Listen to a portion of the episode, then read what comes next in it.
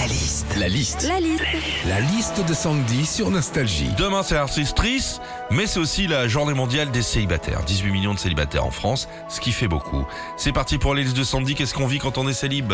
Déjà, quand on est célibataire, il y a un truc très cool, c'est qu'on n'est pas dans l'obligation d'écrire des SMS ridicules du style Je t'aime ma nounoune, euh, tu me manques ma crotte, euh, tu rentres à quelle heure mon bibzou, euh, smiley cœur, smiley bisous, smiley banane.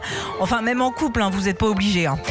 Quand on est célibataire aussi, on peut l'être quelques jours, mais on peut l'être beaucoup plus longtemps.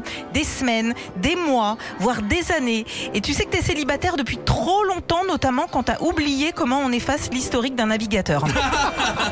quand on est célibataire aussi, qu'on est chez soi, on mange ce qu'on veut, quand on veut. Et comme généralement, on a un peu la flemme de se faire de la grande cuisine, ça finit souvent en pâte au jambon. hein. Pire, quand tu es célibataire, tu sors même plus d'assiette. hein. Tu tapes direct la coquillette dans le cul de la casserole. Pardon?